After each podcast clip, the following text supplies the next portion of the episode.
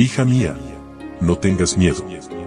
Un devocional que te ayudará a aliviar tus preocupaciones, mientras aprendes a vivir en la paz del Dios Todopoderoso.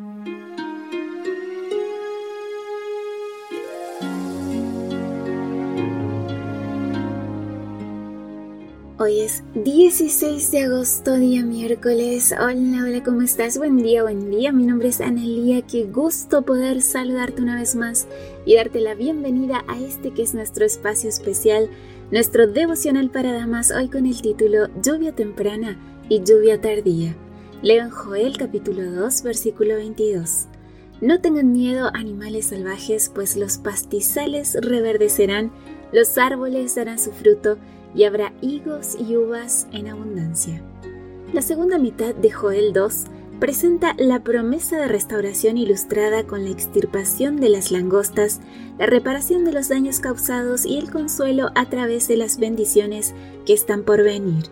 Todo esto se describe de una forma tan reconfortante como pastos reverdeciendo y árboles dando frutos. Hace un tiempo compré una casa cuya mensualidad consumía todo mi salario. Un día, sin que nadie las plantara, nacieron alrededor de la casa plantas de papaya, melones, calabazas, tomates, sábila o aloe vera y otras frutas y plantas más. Durante meses nos alimentamos solamente de esos vegetales y frutas. Mis hijas y yo nos asombramos cada vez que lo recordamos. ¿Te imaginas el gozo que producirá la restauración final? Joel nos llama a alegrarnos y gozarnos por la lluvia temprana que facilita la germinación y por la lluvia tardía que madura la cosecha. Representan la obra del Espíritu Santo en la Iglesia Apostólica durante los días del Pentecostés y el derramamiento final del Espíritu Santo que llevará a la testificación global.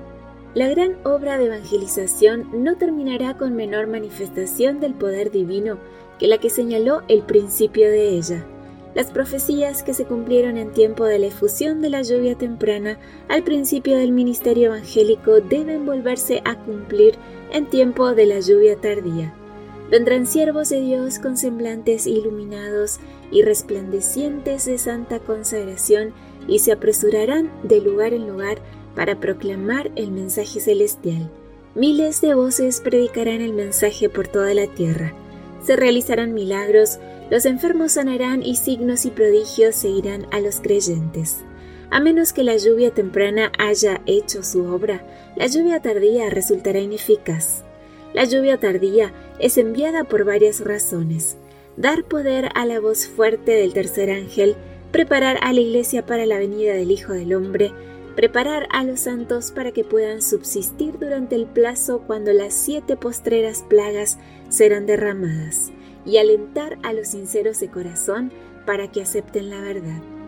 Oh Espíritu Santo, derrámate sin medida, capacítanos para recibirte. Una preciosa meditación la de esta mañana, querida amiga. Gracias una vez más por tu compañía. Recuerda compartir estos audios seguirnos en redes sociales. Estamos en Facebook, Twitter, Instagram, TikTok y Spotify y nos encuentras como Ministerio Evangelique. De mi parte, un abrazo muy fuerte. Yo te espero mañana aquí, primero Dios, en nuestro devocional para damas. Bendiciones.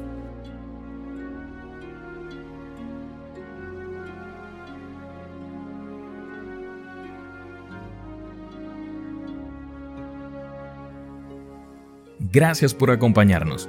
Te recordamos que nos encontramos en redes sociales.